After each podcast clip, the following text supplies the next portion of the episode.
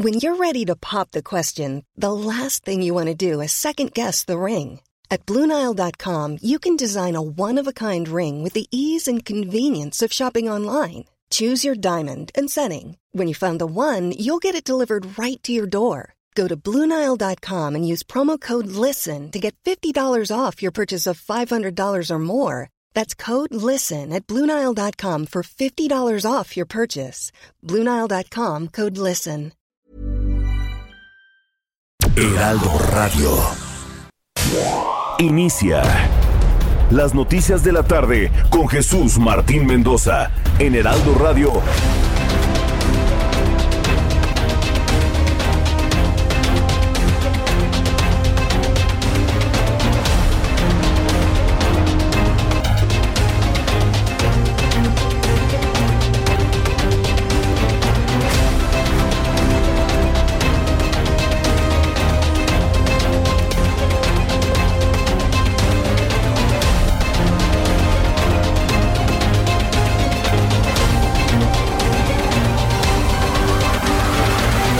Las seis de la tarde en punto, hora del centro de la República Mexicana. Bienvenidos, muy buenas tardes. Me da mucho gusto saludarle a nombre de este gran equipo de profesionales de la información del Heraldo de México, del Heraldo Radio, en toda la República Mexicana.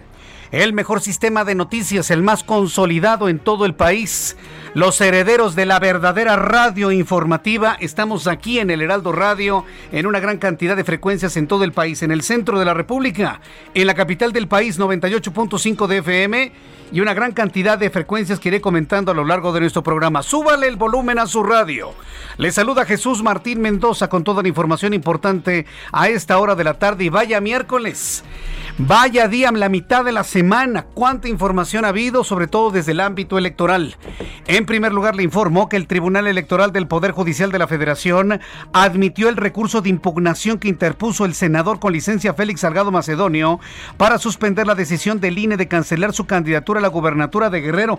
Todo esto no es nada extraño, ¿eh? Es parte de los derechos políticos que están debidamente preservados del señor Salgado Macedonio, quien se comporta como si le hubiesen quitado un dulce, como si le hubieran tirado su helado, como si le hubieran despojado una cuenta de cheques, como si le hubieran robado un cofre con un botín y un tesoro. Así se comporta Félix Salgado Macedonio, como si le hubiesen quitado una propiedad, porque estos tipos ven las oportunidades de gobernar como si fueran patrimoniales, como si el dinero fuera de ellos.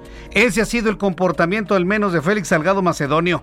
Mario Delgado, quien es el dirigente nacional de Morena, dijo lo siguiente una vez que fue aceptado por el procedimiento lógico este recurso de impugnación. Acaba de aceptar el tribunal el recurso de impugnación de Félix, también de Rubén Murón, es una buena señal, quiere decir que sí van a, van a discutirlo y esperemos que resuelvan conforme a derecho y reviertan, reviertan el atraco que quiere cometer el INE. Lo que tiene que hacer Mario Delgado para que no se le enoje ahí al inquilino del Palacio Nacional. Esto que usted está escuchando no es producto de la presión mediática, ¿eh? Sin manifestantes llegando, tocando la puerta y meter la impugnación la hubieran aceptado, porque es su derecho político, que no lo engañen, que no te engañen. Y por eso estamos aquí en el Heraldo Radio para aclarar estas cosas. Se acepta el recurso de impugnación no por la presión mediática y política, porque es un derecho consagrado de los candidatos a los cuales se les puso una sanción. Tienen ellos que subsanar lo que no han presentado y entonces ya los magistrados analizarán si les devuelven o no las candidaturas. Pero esa aceptación se da con o sin marcha, ¿eh? Con o sin manifestación. Yo no puedo ser vocero de mentiras y por eso tengo que aclarar lo que verdaderamente ocurrió el día de hoy. Y mientras tanto, una explosión se registró hace unos momentos en la Torre 5 de la refinería Lázaro Cárdenas en Minatitlán, Veracruz, lo que ha generado una importante movilización de cuerpos de emergencia en la zona, mientras que Petróleos Mexicanos no ha proporcionado información sobre personas afectadas por este siniestro. Éramos muchos y parió la abuela. Ahora resulta que en Pemex hay una explosión Es la segunda noticia más importante de esta tarde y por supuesto en unos instantes estaremos con nuestros corresponsales en Veracruz para que nos actualicen toda la información de lo que ha ocurrido en las últimas horas. También le informo en el Heraldo Radio, el gobernador de Chihuahua, Javier Corral, advirtió que se dará una respuesta coordinada y contundente a los cuerpos delincuenciales que operan en la entidad luego del ataque registrado la semana pasada en el municipio de Madera, donde cuatro elementos de la División de Operaciones Rurales de la Comisión Estatal de Seguridad perdieron la vida tras ser emboscados. Esta es la voz del gobernador panista de porque a veces parece que no es panista. El gobernador panista del estado de Chihuahua, Javier Corral. Vamos a responder con toda contundencia dentro del Estado de Derecho, pero haremos un operativo eficaz para darle respuesta a los grupos delincuenciales que han desafiado a las corporaciones policíacas y a la sociedad chihuahuense con ese artero y cobarde atentado, la forma en que planearon, la forma en que eh, generaron las peores condiciones de reacción y de defensa de nuestros eh, policías, hace que ese hecho tenga una gravedad que deba ser atendida por todas las corporaciones policíacas. Esto fue lo que comentó el gobernador constitucional del estado de Chihuahua, Javier Corral. En otras noticias, vaya regaño que recibió el gobierno de México por parte de la Organización Panamericana de la Salud. Miguel Malo, quien es asesor internacional de enfermedades crónicas y salud mental de la OPS, de la Organización Panamericana de la Salud en México, hizo un llamado al gobierno, así le llaman a los regaños, un llamado, ¿no? Sí, un llamado de atención. Así se le dice hoy a los regaños regañó al gobierno de México y a la población e hizo un llamado para no desperdiciar el aprendizaje que nos deja la pandemia de COVID-19 y aseguró que con voluntad y decisión se podrían prevenir las inequidades. Esto fue lo que dijo el asesor internacional de enfermedades crónicas de la Organización Panamericana de la Salud. Estas condiciones, además de provocar sufrimiento innecesario, enfermedades evitables, muerte prematura, mayor riesgo para un desenlace fatal por COVID-19, dañan nuestras sociedades y nuestras economías. Estas grandes inequidades no solo que son profundamente injustas, sino que nos interpelan como colectivos humanos porque con voluntad y decisión las podríamos prevenir. Bien, pues esto fue lo que comentó el representante de la Organización Panamericana de la Salud. ¿Usted cree que van a hacer caso? hombre, mire, quedémonos usted y yo como ciudadanos con el aprendizaje que nos deja a veces muy dolorosa la propia pandemia de COVID-19. En otras noticias, el Instituto Nacional Electoral, que está en el centro del huracán, en el centro mediático de la atención pública, ha ordenado frenar el spot del movimiento ciudadano donde se acusa de sobornos y corrupción a Maru Campos quien es la candidata del PAN al gobierno de Chihuahua, porque están cayendo en calumnias y violentar la presunción de inocencia. Claro, en ese spot, como ellos están haciéndole la barba al movimiento de regeneración nacional, consideran como culpable a Maru Campos, violentando por supuesto la presunción de inocencia. Además, nada tuvo que ver Maru Campos. Estoy esperando platicar con ella en estos días para que evidentemente pues aclare, se defienda y explique todo lo que ha sucedido en torno a ello. Ya Movimiento Ciudadano la estaba acusando, quién sabe hasta de qué. Bueno, pues le voy a tener todos los detalles de lo que hoy el INE le ha ordenado al Movimiento Ciudadano en cuanto a las mentiras que se difundían en ese spot publicitario. Claudia Sheinbaum, jefa de gobierno de la Ciudad de México, dio a conocer que dos hombres de 30 y 35 años usurparon la identidad de otras personas y se disfrazaron de adultos mayores para recibir la vacuna contra COVID-19, por lo que fueron detenidos y se encuentran en prisión justificada.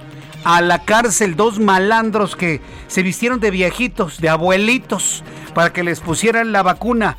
¿Cuánta corrupción hay en este país? Escuche usted a la jefa de gobierno. En el caso de estos dos jóvenes que se disfrazaron, que salían algunos medios, que recibieron la vacuna como si fueran adultos mayores, los dos están detenidos con prisión justificada.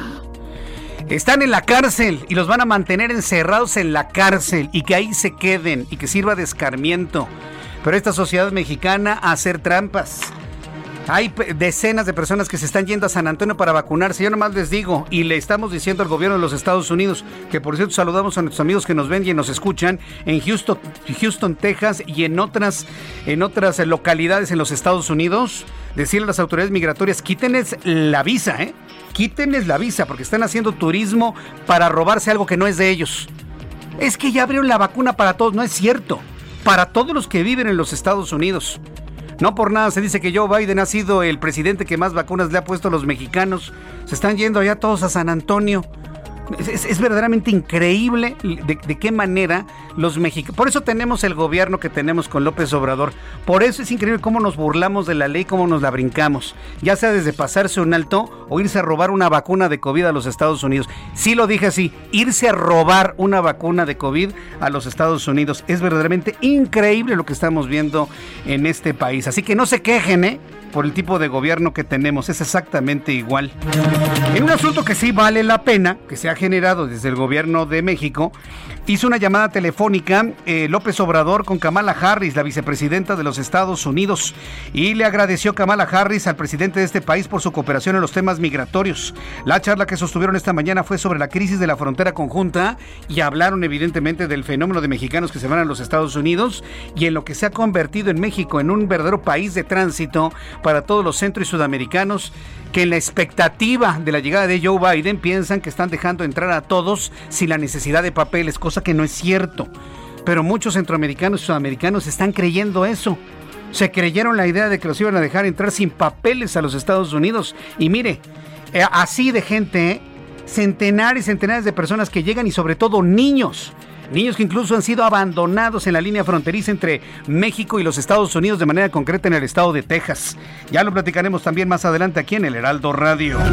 Le digo que hoy tenemos un miércoles lleno de información. Marco Cavaler, jefe de la estrategia de vacunación de la Agencia Europea de Medicamentos, ha confirmado que la vacuna de AstraZeneca y la Universidad de Oxford contra COVID-19 sí existe un vínculo entre la fórmula que se le está inyectando a los adultos mayores y la trombosis detectada tras su aplicación Sí, la vacuna de AstraZeneca produce trombos. Está más que confirmado. Pero, pero, la cantidad de personas afectadas no implica que sea retirada la vacuna. Ha aclarado, ha aclarado también la Agencia Europea de Medicamentos que sigue siendo aún mayor el beneficio de la vacuna de AstraZeneca que los casos de hombres y mujeres trombosados por este medicamento. ¿Usted qué opina? Yo le invito para que me dé sus comentarios a través de, mi cuenta de Twitter, arroba Jesús Martín MX, y a través de YouTube en el canal Jesús Martín MX. Eso sucede con todos los medicamentos. Todos, absolutamente todos. Hasta una aspirina tiene efectos secundarios. Pero siempre se estará privilegiando el bien mayor y la vacuna de AstraZeneca está todavía en un bien mayor por encima de los casos de trombosis que hoy han sido confirmados por parte de la Agencia Europea de Medicamentos.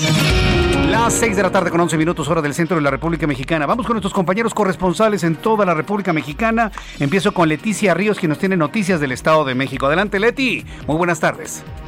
Hola, ¿qué tal, Jesús Martín? Buenas tardes para informarte que el gobierno municipal de Huizquilucan y la Secretaría de Comunicaciones y Transportes iniciaron reuniones para revisar el rediseño del espacio aéreo en el Valle de México.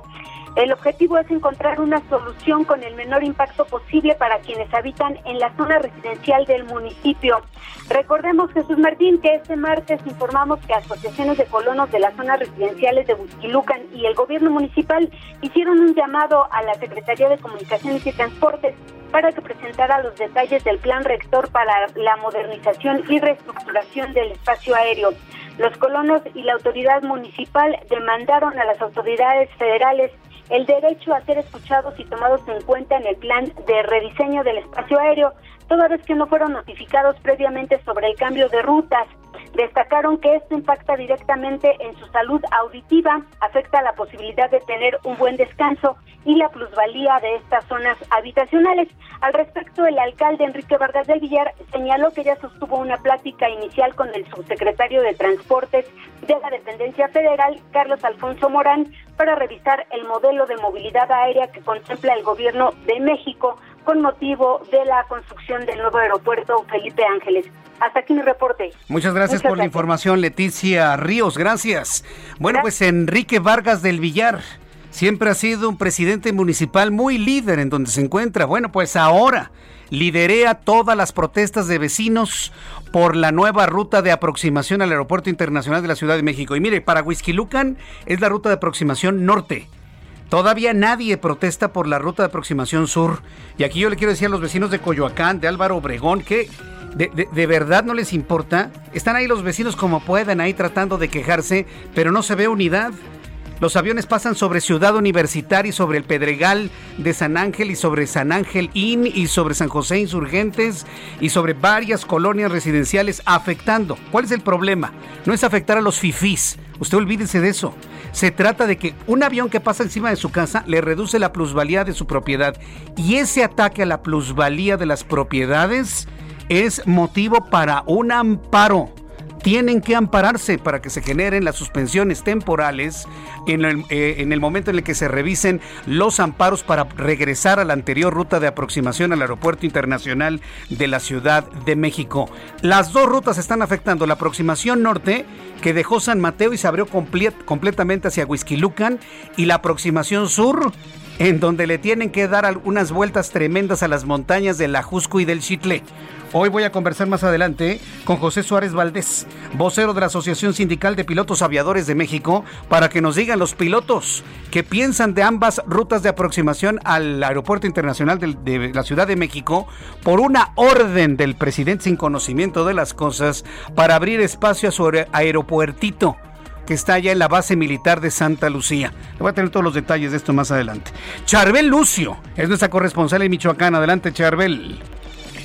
¿Qué tal, Jesús Martín? Buenas tardes. Un saludo al auditorio y les platico que en Michoacán los candidatos a la gubernatura quienes ya iniciaron campañas el domingo pasado contarán con una seguridad y protección especial para poder transitar en este violento estado. Así lo informó el secretario de Seguridad Pública, Israel Patrón Reyes. Eh, anteriormente, la Mesa de Gobernabilidad determinó brindar protección a todos los candidatos a la administración estatal, mientras que en el caso de candidatos a presidencias municipales y diputaciones locales, eh, se les va a dar protección únicamente a los aspirantes que presenten denuncias penales por amenazas o intimidaciones. La Secretaría de Seguridad dijo que hasta hoy suman tres denuncias presentadas por candidatos en la Fiscalía General del Estado, aunque pues no reveló los nombres ni partidos políticos ni a los municipios a los que pertenecen estos tres candidatos amenazados.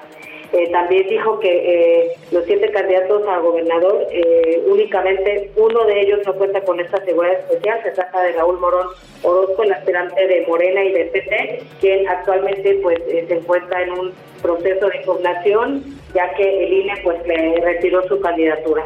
Ese es el reporte desde Michoacán. Gracias por la información, Charbel. Seguimos. Está complicadísima la situación de seguridad, o mejor dicho, de inseguridad en el estado de Michoacán, al grado que los candidatos están pidiendo que sean protegidos. Imagínense la desesperación de los mismos. Vamos directamente hasta Veracruz. Súbale el volumen a su radio. Explosión en la refinería Lázaro Cárdenas en Minatitlán. Tengo información en estos momentos con Juan David Castilla, nuestro corresponsal. Adelante, Juan David. ¿Cuál es el estatus del incendio y de la explosión? Muy buenas tardes, Jesús Martín, te saludo con mucho gusto también a todo el auditorio. Informarte que un fuerte incendio se registró al interior de la refinería General Lázaro Cárdenas del Río, esto ubicado en el municipio de Minatitlán, al sur del estado de Veracruz. Los pobladores han reportado que escucharon por lo menos seis explosiones, mismas que iniciaron alrededor de las cinco de la tarde de este miércoles. De acuerdo con fuentes extraoficiales, el siniestro ocurrió en el área de transferencia de bombas, conocida como Mina 1 esta situación alarmó a los pobladores toda vez que el fuego y una gran columna de humo alcanzaba a distinguirse desde varias colonias de esta ciudad petrolera. Hasta el momento no ha sido dado a conocer un reporte preliminar por parte de la empresa Petróleos Mexicanos. Se desconoce si hay personas lesionadas o fallecidas, así como también la causa de este incidente. Eh, comentarte que en este momento hay elementos de bomberos, protección civil y personal de Pemex que trabajan en el combate para sofocar el incendio, mientras policías municipales mantienen sitiada la zona para evitar un mayor riesgo a la población. Este es el reporte, Jesús Martín. correcto, muchas gracias por la información desde... Mira, ¿sigue el fuego en este momento? ¿Las lenguas de fuego? ¿Sigue todavía tratando de controlarse el fuego este ya se controló? Ya no se observa, eh, Jesús Martín, sin embargo, las nubes de humo sí son alarmantes en la zona. Están trabajando todavía los cuerpos de, emergencia y pues más adelante tendremos más información al respecto, Jesús Martín. Muy bien, muchas gracias por la información. Gracias. Hasta luego. Hasta luego, Juan David. Eh, eh, Juan David, nuestro compañero corresponsal. Castilla, gracias desde el estado de Veracruz. Estaremos muy atentos de las reacciones que dé a conocer Petróleos Mexicanos. Claro, claro, sí. Si les autoriza el señor allá del Palacio Nacional dar algún tipo de reacción porque el presidente de este país, él es el que autoriza hasta comprar el papel de baño. Así se la pongo. Mientras él no diga nada, ni papel se compra. Entonces vamos a ver si efectivamente puede haber algún tipo de reacción durante las próximas horas. Ya son las 6 de la tarde con 19 minutos. Vamos con nuestros compañeros reporteros urbanos, periodistas especializados en información de ciudad. Israel Lorenzana, qué gusto saludarte. ¿En dónde te ubicas, Israel? Jesús Martín, muchísimas gracias. El gusto es mío. Yo estoy ubicado en estos momentos, Jesús Martín, en el perímetro de la alcaldía Azcapotzalco. Y es que fíjate que continúan trabajando los especialistas de Pemex y Protección Civil para, pues ya después de haber detectado una toma clandestina de combustible, está ubicada sobre Avenida Tesosomoc y Avenida 5 de Mayo, aquí en esta alcaldía, y fue gracias a los trabajos de inteligencia de Pemex los que lograron detectar esta toma clandestina de combustible que tiene tres derivaciones. Esto está en el camellón de Avenida Tesosomoc, Jesús Martín.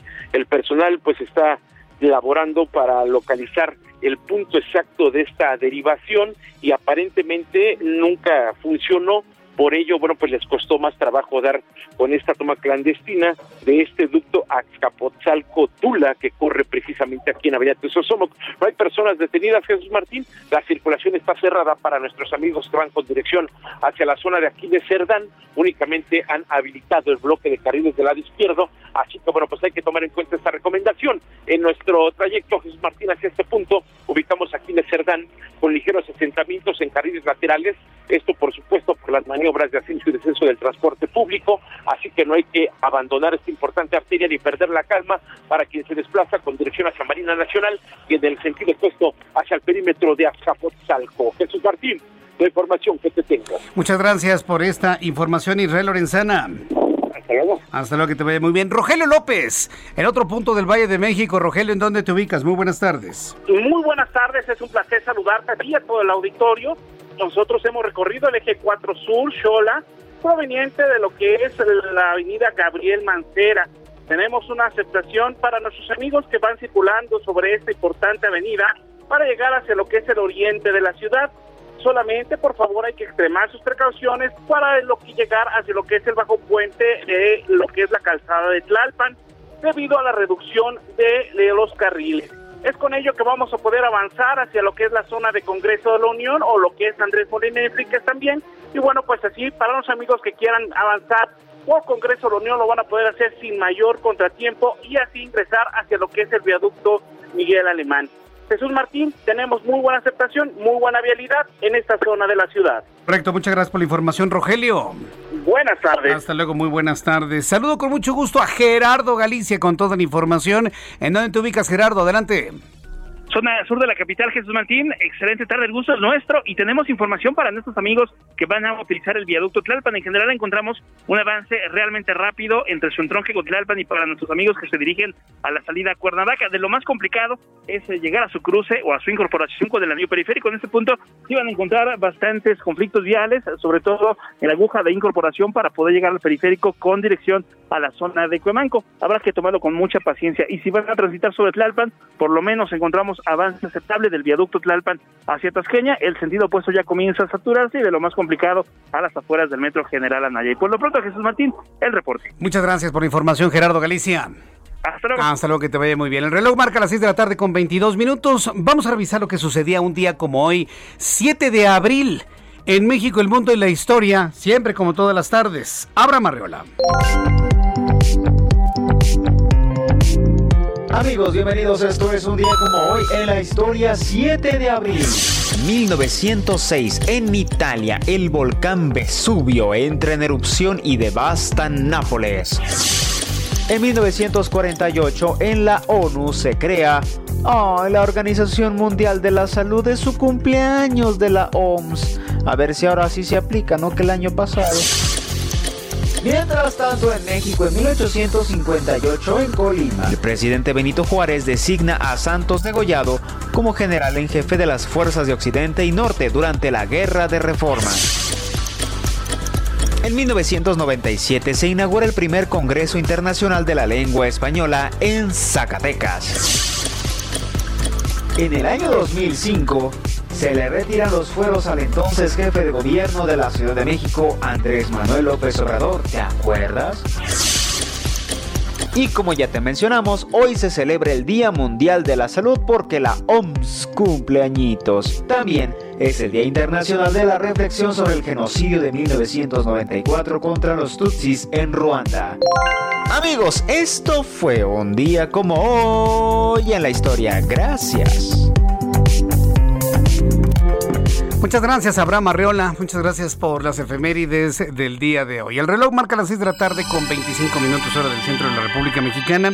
Vamos a ir a los anuncios y haremos una revisión, una revisión de lo que ha pasado durante las últimas horas eh, frente al Tribunal Electoral del Poder Judicial de la Federación. Mire, antes de ir a los mensajes y escuchar esta información, yo quiero decirle a usted que me escuche en todo el país, todo esto que hemos visto tanto frente al INE como frente al Tribunal Electoral del Poder Judicial de la Federación es tan falso, es tan falso como una moneda de tres pesos. Toda esa gente está pagada. Son apenas 200, 300 escandalosos y gritones. No se necesitaba ninguna marcha para que el tribunal aceptara la impugnación de la sanción que le puso el INE a un señor como Salgado Macedonio. Regreso con esto después de los anuncios. Escuche usted el Heraldo Radio. Continuamos. Escuchas a Jesús Martín Mendoza con las noticias de la tarde por Heraldo Radio, una estación de Heraldo Media Group. Heraldo Radio. La HCL se comparte, se ve y ahora también se escucha.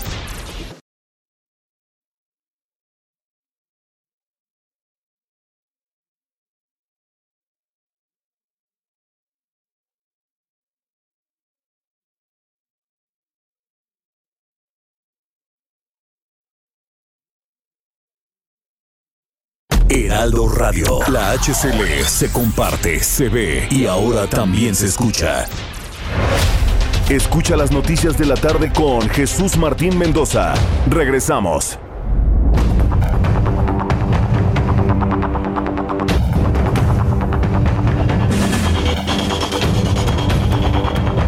Ya son las 6 de la tarde con 30 minutos, de 6 de la tarde con 30 minutos hora del centro de la República Mexicana. Mucha atención, avísele a todos sus vecinos, por favor y súbale el volumen a su radio que voy a hablar sobre el asunto de la aproximación de los aviones al Aeropuerto Internacional de la Ciudad de México. Voy a hablar con los pilotos aviadores en unos instantes. Váyale avisando a todos sus vecinos, a toda la gente que conozca, que sintonicen el Heraldo Radio, porque vamos a conocer hoy de una vez por todas qué es lo que opinan los pilotos aviadores sobre la nueva ruta de aproximación. Antes quiero informarle que Mario Delgado, quien es el dirigente nacional de Morena, lo que tiene que hacer Mario Delgado, ¿no? Anunció que este viernes el Tribunal Electoral del Poder Judicial de la Federación podría analizar y resolver los casos de Félix Salgado Macedonio y Raúl Morón, a quienes el INE determinó retirarle las candidaturas a las gubernaturas. A ver, pero no fue un retiro nada más porque se les dio la gana. Olvídese de eso, ¿eh? Se les retiró la candidatura como una sanción por no haber cumplido con la ley. ¿Qué no cumplieron con la ley? Presentar su informe de gastos de precampaña. Es que no hice precampaña. Ah, bueno, pues los gastos de representantes y defensores de la 4T en Michoacán o en Guerrero es lo mismo. Son aspirantes a una gubernatura. Son aspirantes a una gubernatura. Y se puede confirmar porque así se estableció en todas las encuestas en tiempos de precampaña. Entonces, eh, eh, no nos quieran engañar y mover el, este dar a tole con el dedo diciendo es que no es que yo no era precandidato era defensor del voto sáquense no nos salgan con ese tipo de manejos señor Mario Delgado por favor lo peor que pueden hacer ustedes en la 4T como ustedes le llaman no, nombre, por cierto, bastante, este, bueno, no le voy a poner calificativos, pero no tiene ningún sentido llamarlo 4T. Lo que verdaderamente molesta es que ustedes quieran insultar la inteligencia de la gente. Tanto Raúl Morón como Félix Salgado Macedonio fueron precandidatos, con otro nombre como haya sido, pero fueron precandidatos. Tienen que informar esas actividades tiene que informar esos gastos y con ese informe entonces hacer la impugnación correspondiente. Vamos con Gerardo Suárez, reportero del Heraldo de México, quien nos tiene una actualización de lo que sucede en el Tribunal Electoral del Poder Judicial de la Federación. Adelante, Gerardo. Muy buenas tardes, Jesús Martín, para ti y para el auditorio. El morenista Félix Salgado Macedonio acordó con sus simpatizantes mantener los plantones en el INE y el Tribunal Electoral del Poder Judicial de la Federación, así como realizar manifestaciones en las casetas de las carreteras del estado de Guerrero, esto pues aclaró Salgado Macedonio sin realizar bloqueos ni pedir dinero, sino de manera pacífica. Fueron más de seis horas, Jesús Martín, en las que se realizó este plantón afuera del Tribunal Electoral, al que asistieron cerca de unas eh, 400 personas que siguen a Félix Salgado Macedonio.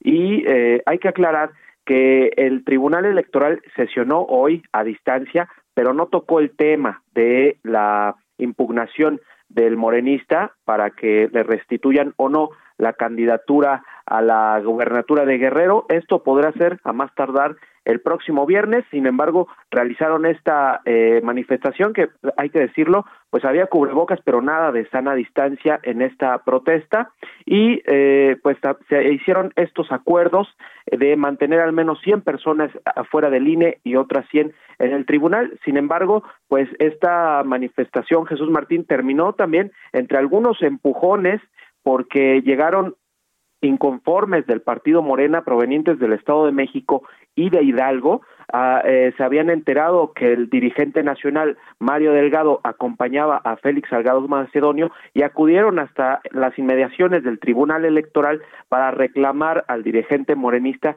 que se habían eh, impuesto diversas candidaturas en los estados de México y de Hidalgo. Finalmente no pasó a mayores, se negoció una mesa de diálogo con los inconformes y se retiraron tanto Mario Delgado como eh, Félix Salgado Macedonio. También a esta protesta llegó por algún por el lapso de un par de horas aproximadamente Raúl Morón, el otro morenista que eh, pues le retiraron la candidatura para la gubernatura de Michoacán. Esta es la información que te tengo, Jesús Martín. O sea, Mario Delgado y, Macedonio se fueron a comer con sus vinos y todo acá sabroso y que se quede la carne de cañón afuera del tribunal. Es, es, increíble lo que hacen, ¿eh?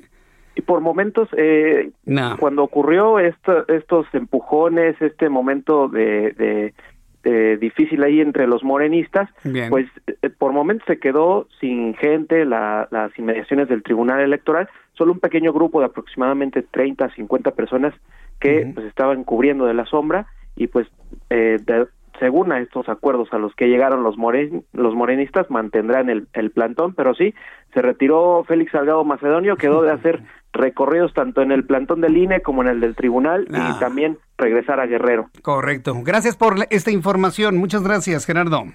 Buenas tardes. Hasta luego, muy buenas tardes. Si hay personas que me están escuchando en su radio portátil en la manifestación del tribunal y en la manifestación frente al INE, les digo algo, váyanse a sus casas.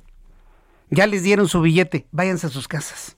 Váyanse a sus casas. Ya el, el tipo que hizo todo este relajo ya se fue. Está comiendo en este momento sabroso hasta postres y toda la cosa y arrisotada abierta. Y ustedes ahí, váyanse a sus casas. Ya no hay nada que hacer ahí. Ya el que hizo la movilización y la pagó, finalmente ya está comiendo y ya va de regreso a Guerrero. Váyanse a sus casas en paz, tranquilamente y dejen que la gente haga su trabajo y circule por la zona. Son las 6 de la tarde con 36 minutos hora del centro de la República Mexicana. Súbale el volumen a su radio. En la línea telefónica el capitán José Suárez Valdés. Él es vocero de ASPA, de la Asociación Sindical de Pilotos Aviadores de México. Capitán Suárez Valdés, me da mucho gusto saludarlo. Bienvenido. Muy buenas tardes. Jesús, el gusto es mío saludarte y a todos los radioescuchas también. Es muy valioso que me tome la llamada telefónica porque queremos conocer de los pilotos aviadores una primera impresión de lo que llaman pomposamente rediseño del espacio aéreo del Valle de México, en donde estamos observando ahora dos formas de aproximación al Aeropuerto Internacional de la Ciudad de México.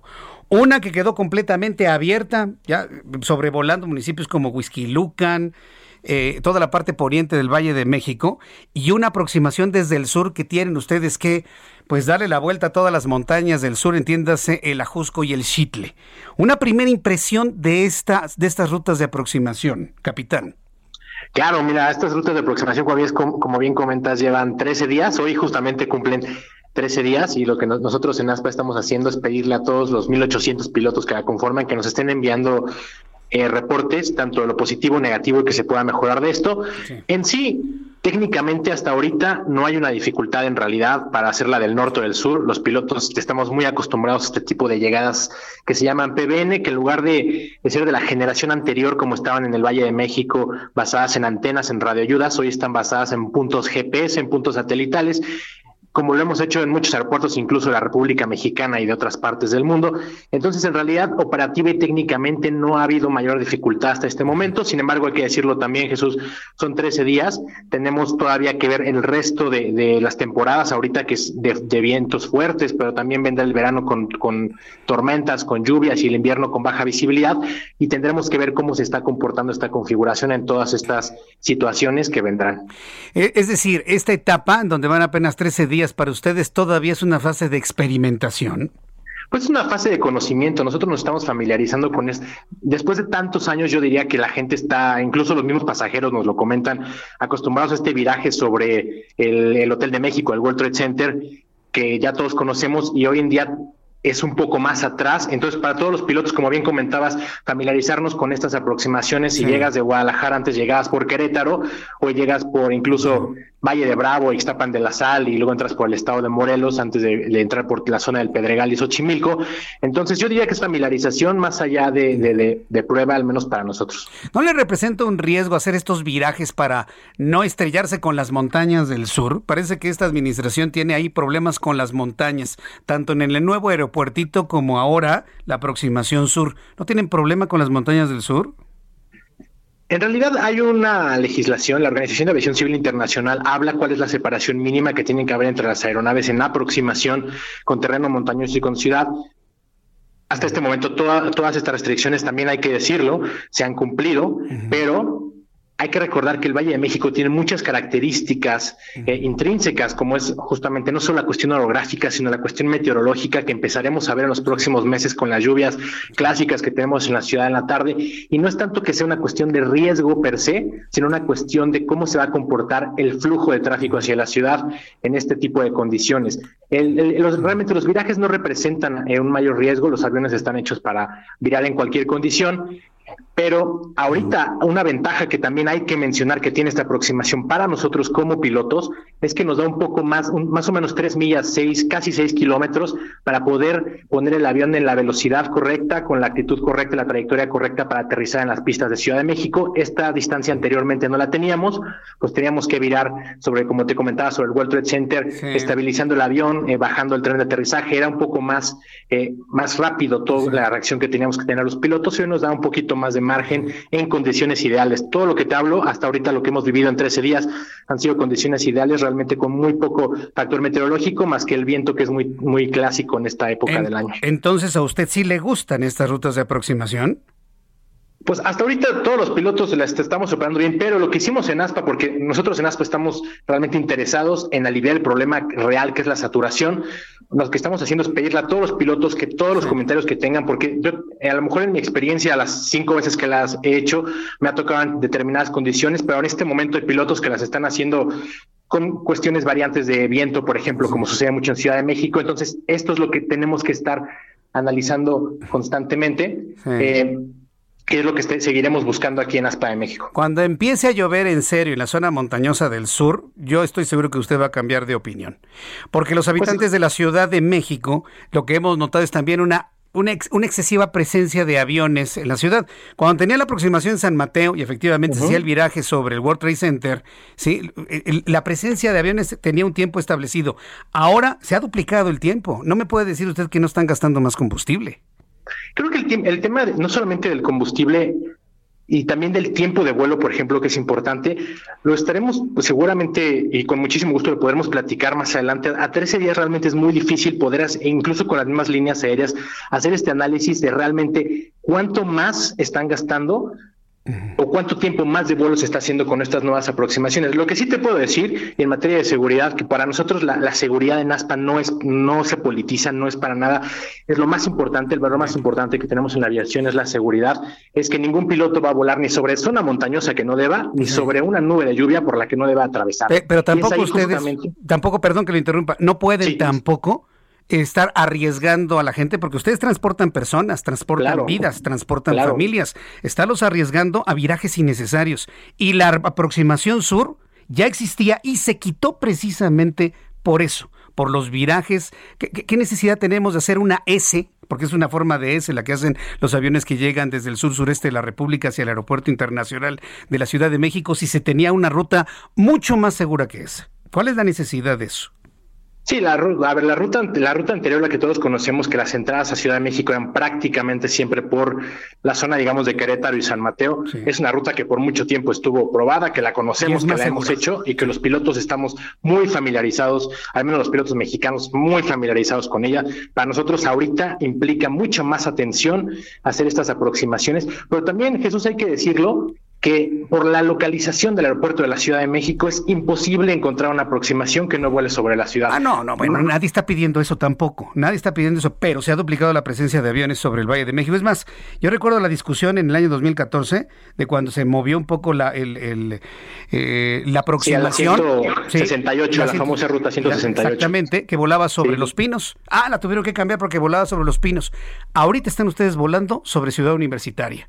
Y ese es patrimonio mundial de la humanidad. No puede volar ningún avión por ahí. Falta que se pronuncie la UNAM. Pero yo ya sé de vecinos en tierra, evidentemente, que se van a amparar porque no puede sobrevolar una aeronave un lugar como Ciudad Universitaria y lo están haciendo.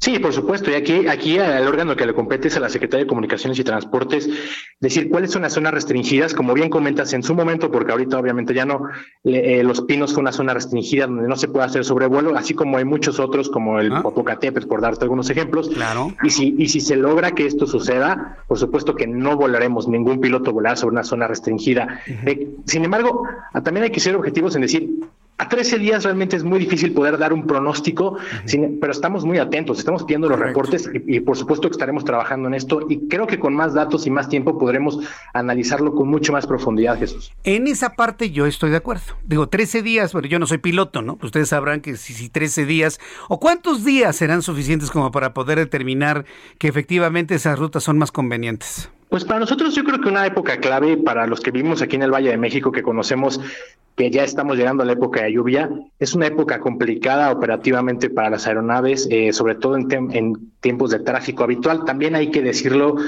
eh, quizás se duplicó, tú hablas de una que se duplica el tráfico en el sur, realmente el tráfico global en el, en el área de Terminal México es más bajo que el de 2019 por la situación que estamos viviendo hoy en día. Pero lo que yo creo que lo más importante y fechas clave que estaremos viendo es la época de lluvia, realmente cuando a las seis de la tarde se esté cayendo el cielo en Ciudad de México, entonces estemos viendo cómo funciona estas llegadas junto con los factores del tráfico, los factores meteorológicos y los factores orográficos. Entonces podremos yo creo que empezar a hablar de de la factibilidad o no factibilidad de este tipo de aproximaciones y es justamente lo que estamos trabajando hoy desde ASPA con todos nuestros pilotos para, para ver el mecanismo. Queremos que la operación sea segura y es por lo que vamos a trabajar. Y, iré platicando con algunos pilotos que estén de acuerdo, que no estén de acuerdo con esta aproximación y bueno, pues decirle que los vecinos de Álvaro Obregón, de Coyoacán, de Whisky Lucan, de Miguel Hidalgo, pues no están muy, muy contentos que digamos, ¿eh? Yo sé que no es cosa de usted, yo sé que no es cosa de usted, pero sí decirles que no, que no están muy, muy contentos. y buscaré las aerolíneas para saber cómo se les ha incrementado el, consumo de combustible o no. Y eso ya nos lo dirán las aerolíneas, ¿no? Sí, no, y, hemos, estamos en constante comunicación, por supuesto, con las líneas aéreas. En ASPA representamos a tres, a los pilotos de tres de ellas, y justamente mientras preparábamos y platicábamos todo esto, me decían, es muy pronto realmente ahorita poder saber cuál es el consumo mayor o menor, porque también hay que decirlo, el avión está pasando desacelerado en muchas fases, no en todas, en muchas fases del vuelo, lo cual es menos consumo de combustible, pero es muy pronto. Igual y el consumo es mayor, igual es menor, pero lo, sabremos y seguramente con mucho gusto lo podremos platicar más adelante. Y del tema de los vecinos, que también los hemos escuchado aquí en ASPA con mucha atención, es, pues, creo que es muy difícil para el caso del aeropuerto de Ciudad de México encontrar una zona por donde no, no. se sobrevuele la ciudad. Precisamente por eso era una mejor opción Texcoco hubieras volado lo menos posible sobre el Valle de México. ¿Sí o no, capitán? En, ASPA, en aquella época, mucho nos pronunciamos no solamente por Texcoco, sino cuando se, estaba el, proyecto en Hidalgo. En realidad es que ahorita el problema que hay que solucionar, que no permite el crecimiento de la industria, es la saturación del Valle de México. Y para eso, bueno, pues hay que seguir aeropuertos que cumplan con, los, con las reglamentaciones internacionales, con el Nexo 14 lo hace y la Biblia de los aeropuertos, y hay que estamos cuidando que todo lo que se haga cumpla justamente con estas características, que son tres, te las platico rápidamente, seguridad, conectividad, eficiencia, es lo que pide la Organización de Aviación Civil Internacional, que cumpla un aeropuerto, y si lo cumple, pues en ASPA lo estaremos, por supuesto que avalando, y es importante también aliviar el problema de congestionamiento de la, de la Ciudad de México para que crezca la industria que tanto nos importa. Correcto, capitán Suárez Valdés. Pues muchas gracias por esta participación y estaremos en comunicación con usted tal vez en unos 13 días más para ver cómo, cómo, cómo va toda esta evaluación. Muchas gracias. Será un gusto, Jesús. Mucho gusto saludarte. Que le vaya muy bien. Es el capitán Suárez Valdés. Pues a él sí le gusta. A él sí le gusta y estoy precisamente leyendo todas las reacciones de nuestros amigos y dicen, no, que es un capitán Chairo, que no... Mire, él tiene su posición. Yo coincido solamente en una cosa, que es poco tiempo, que son 13 días. Pero con 13 días vea usted toda la revolución que ya se generó por el tema de la aproximación. Cuando son las 6 de la tarde con 48 minutos, en un ratito más voy a informarles sobre lo que sucede con el tema de las vacunas. Hay personas que no están de acuerdo conmigo de lo que he dicho que hice a vacunar en los Estados Unidos no es lo adecuado. Y ahorita le voy a explicar por qué le voy a poner un ejemplo que me lo va a entender usted perfectamente bien. Por lo pronto me da mucho gusto saludar hoy aquí con, con nosotros a Carlos Guillén, director nacional de México COE. COE México, bienvenido Carlos, ¿cómo estás? Bien, Jesús Martín, muy contento de estar aquí en tu programa. ¿Ya viste cómo cuánta gente se está yendo a Estados Unidos que vacunarse? Exactamente. Y, y, les están vendiendo, por cierto, que lo podemos ver desde dos ámbitos, ¿no? Los, les están vendiendo paquetes turísticos de vacunación y demás. Sea el motivo que sea, ir a los Estados Unidos te implica hablar inglés, ¿no? Yo creo que estamos ahorita en una oportunidad muy buena para que la gente se meta al aprendizaje de inglés si tanto estamos yendo a Estados Unidos. Totalmente de acuerdo contigo. Efectivamente, el inglés abre puertas, es la herramienta indispensable en todos los aspectos de nuestra vida, en el ámbito social, cultural, económico, profesional. ¿Cuánta gente hoy en día necesita el inglés para poder tener un mejor trabajo o conservar su trabajo también. Entonces el inglés es importante, es una necesidad, yo diría, este Jesús Martín, y lo más importante que nosotros en COE damos una garantía que desde la primera clase ya estás conversando en inglés. Eso es muy importante, insisto, mucha gente dice, no, no nos queremos en los Estados Unidos y más, pero hay que ir hablando inglés, ¿no? Sí, hay que prepararse, estar alerta. Hay que prepararse. el 2021 está hecho para gente que, que, se, que, quiere crecer, que quiere avanzar. Entonces sí es importante colocarse esa meta a corto plazo. Ya está avanzando el año, ya cuánta gente necesita y se ha salido de tantas escuelas de inglés, Jesús Martín, ha, ha, tenido que estar años y años. Este, tocando puertas y mucha gente se sale del inglés, no por lo económico a veces, ¿eh? es por lo por la por la metodología, lo aburrido, lo tedioso. Tu método no es aburrido. No, totalmente diferente. Es? es un método fast and easy, que es un método fácil y rápido, diseñado para cada persona, Jesús Martín. Somos una empresa que ya lleva más de 32 años en América Latina capacitando ejecutivos, profesionistas y empresarios. Personas que no tienen tiempo, que se les ha negado el inglés, que lo quieren perfeccionar. Es una realidad que nosotros en COE, en tres meses, ya estás hablando el inglés fluidamente, ¿eh? No es así como pollito chicken, gallina G, no, estás hablando el inglés de una manera natural. ¿Sí? En nueve meses lo dominas, Jesús. Y en un año, tiempo récord, ya tienes el dominio total del inglés. En un año el dominio total, pero en tres meses ya estamos platicando, ya estamos hablando, ya podemos tener una conversación, ya podemos hacer un negocio. Totalmente de acuerdo. Sí, ya, ya, ya, ya, ya, estás hablando el inglés de una manera natural, te decía. Uh -huh. Primero te enseñamos a hablar, tal cual como un niño, uh -huh. después a leer y escribir, y hasta el último, la tediosa y aburrida gramática. No nos inventamos niveles de inglés, y es un método 100% conversacional, sí. práctico, vivencial. Y, y, y, no es presencial, es decir, todo es en línea. Yo creo que si alguien ha desarrollado la forma de hacer clases en línea ha sido COE, ¿no es así, Carlos? Totalmente, sí. Llevamos ya 11 años, este, uh -huh. llevábamos antes de la pandemia, llevábamos 10 años trabajando de manera virtual, online 100%, uh -huh. y es un método que rompe esquemas tradicionales y convencionales, Jesús Martín. Uh -huh. Vamos a acelerar el proceso de aprendizaje, fíjate muy bien, en una tercera parte de tu tiempo real, pero uh -huh. con un 100% de efectividad. ¿Me explico? Uh -huh. O sea, no te vamos a tardar ni dos ni tres años como las escuelitas de inglés. Uh -huh. Si tú también le colocas voluntad y disciplina, como en todo, en nueve meses dominas el inglés. Hay que trabajar, ¿no? Sí, sí, porque hay quienes piensan que todo esto es medio milagroso, ¿no? Y por eso dicen, como no me sucedió el milagro, entonces no funciona. La idea es de que se pongan también a trabajar, ¿no? La Totalmente. Gente. Mira, mucha gente dice el inglés no se me da, no es para mí, no es lo mío, a mí no me gusta, ya para qué. O mucha gente dice, tengo un cierto nivel de inglés. ¿cierto? Un 40, 50%. Y el inglés no se mide por porcentaje. Uh -huh. Es como si yo te digo, el español, ¿qué porcentaje tienes? Yo te diría 100%. Y pero, no es cierto. Y no es cierto, ¿no? Porque no sabes todos los sinónimos y antónimos de la lengua española. Entonces, nosotros en el inglés manejamos coeficientes de inglés con errores. Por ejemplo, hay personas que tienen un coeficiente gramatical. Aquella persona que entiende estructuras es lento, pero no habla inglés. El coeficiente escritura-lectura, el que entiende un libro, un manual, un instructivo, es traductor, pero no habla inglés. El coeficiente mudo, el que entiende y comprende, y le dices, a ver, háblame. Háblame. se queda mudo. No, no tiene fluidez verbal, ¿cierto? El coeficiente Spanglish, la persona que mezcla el español con el inglés. ¿No? El pocho que se va a Estados Unidos regresa. Oye, suena muy interesante todo esto. Me, quedan dos minutos para que, antes de que me corte el comercial, para que me digas teléfonos, claro. para que el público ya empiece a hablar. Ya en, este, este, momento, claro que sí. Jesús Martín. Toda la gente que realmente tenga el interés, la necesidad, voy a lanzar una promoción espectacular, 50% de descuento en todos los pagos mensuales y en todos los meses, cero inscripción. Es decir, mitad de precio es accesible a nivel ejecutivo y las primeras 200 personas voy a lanzar un plan familiar 2 por 1 Es decir, a mitad de precio, Jesús Martín, puedes invitar a un familiar totalmente gratis. ¿Desde qué edad? Desde 7 años hasta 80 años de edad. Así que voy a dar el teléfono, apréndetelo, es muy fácil. Échalo. 55 55 02 02 52. 55 55 0202 52. Manden un WhatsApp con la palabra inglés, ¿sí? Más rápido. Eh, mensaje de texto o llamada perdida. Solamente vamos a dar 10 minutos a partir de este momento. Es decir, de aquí a las 7, 5 de la, de, la, noche. de la tarde. 7, 10. Lo voy a cerrar en 7, 10 de la noche. sí, y las primeras 200 plan familiar 2 por 1 al 55 55 02 02 52. Facilísimo, 55 55 02 02 52. Sí, lo más difícil para aprender inglés, ¿sabes qué es, Jesús Martín? Dar el primer paso. Tomar la decisión, mandar el WhatsApp con la palabra inglés y ya estás pensando en inglés en tres meses, ¿no? Márcale en este momento a Carlos Guillén, 5555-020252.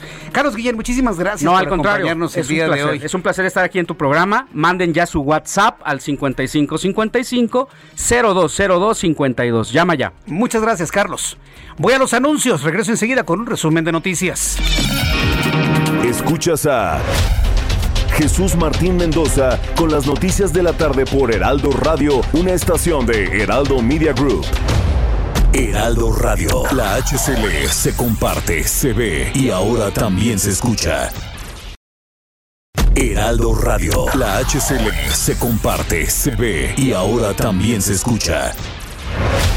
Escucha las noticias de la tarde con Jesús Martín Mendoza.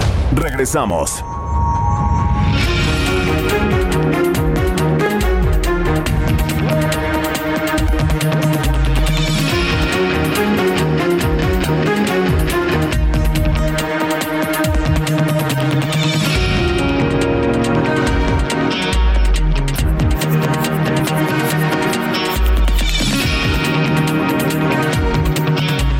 Ya son las 7 en punto, las 19 horas en punto hora del centro de la República Mexicana. Le presento un resumen con las noticias más importantes.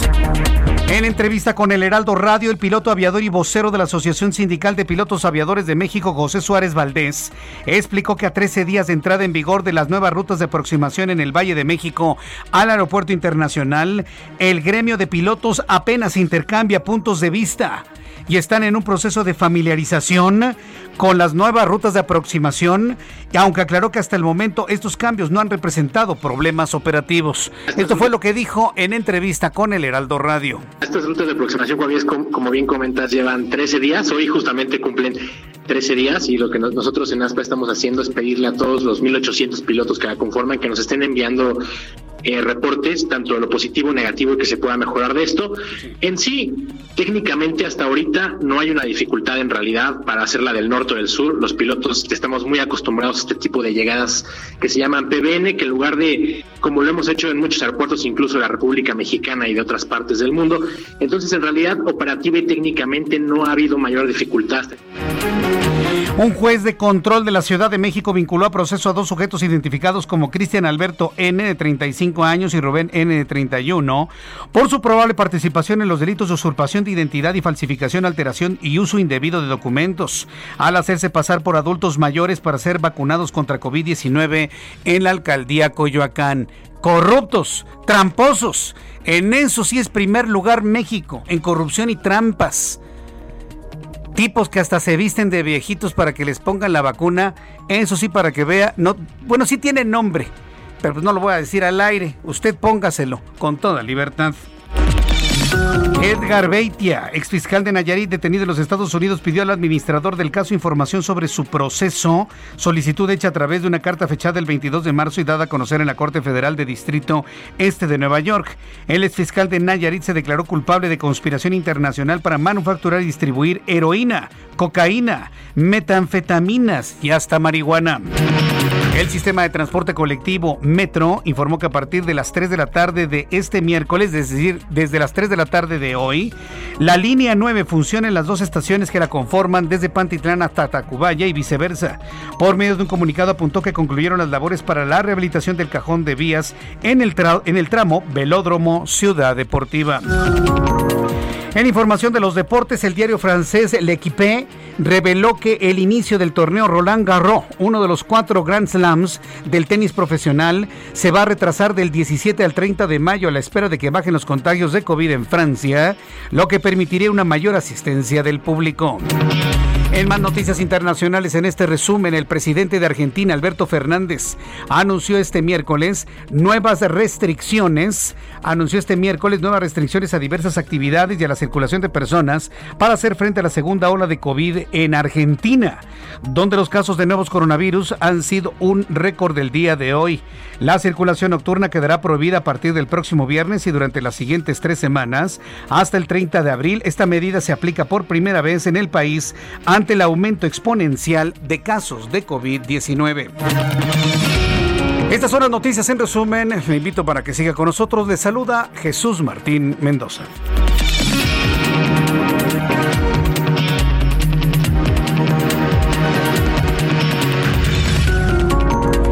Ya son las 7.4, las 7.4 hora del centro de la República Mexicana. Continuamos con información aquí en el Heraldo Radio. Vamos con nuestros compañeros reporteros urbanos. Bueno, antes saludo a nuestros amigos que se acaban de unir a nuestra transmisión en toda la República Mexicana. Siempre me da un enorme gusto saber que nuestros amigos en Monterrey ya están a través del 90.1 de FM. Las noticias, como a usted le gusta escucharlas a partir de este momento, vamos con nuestros reporteros urbanos. Israel Lorenzana, qué gusto saludarte. Bienvenido. Jesús Martín, muchísimas gracias. En estos momentos nos encontramos recorriendo Avenida Revolución. Pueden ubicar la motocicleta del Heraldo Radio exactamente al cruce con la zona de viaducto. En términos generales, la circulación aceptable, esto desde la zona del circuito interior Melchoro Campo y con dirección hacia la zona de Miscoac ligeros asentamientos en los cruces marcados con semáforo, pero nada para pensar en abandonar esta arteria. Para nuestros amigos que van con dirección hacia la zona de Barranca del Muerto o más adelante hacia el perímetro de San Ángel.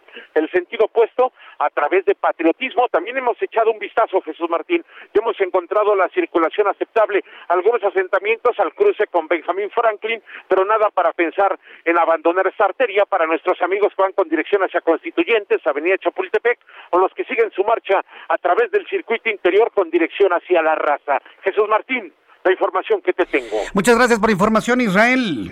Hasta luego. Hasta luego, que te vaya muy bien. Rogelio López, ¿en dónde te ubicas, Rogelio? Muchísimas gracias, es un placer saludarte y bueno, pues te comento que hace unos, hace unos instantes tuvimos un accidente vial justamente aquí en lo que es Insurgentes, al cruce con Bajío, esto en la colonia Roma, donde una ambulancia impactó a un acto particular. Afortunadamente no hay personas lesionadas, pero sí hubo consecuencias viales. Esto debido a que, bueno, por espacio de 30 minutos se vio interrumpido el servicio de la línea del Metrobús. Es por ello que hace, pues, escasos eh, cinco minutos acaba de mover estos vehículos la Secretaría de Seguridad Ciudadana y, bueno, pues ya vamos a poder avanzar sin mayor contratiempo en lo que es la Avenida de los Insurgentes, dirección hacia lo que es el sur de la ciudad. Jesús Martín, este es mi reporte. Muchas gracias por esta información, Rogelio López. Muy buenas tardes. Muchas gracias, que te vea muy bien. Gerardo Galicia, gracias Gerardo, ¿cómo estás? Buenas tardes, adelante, te escuchamos.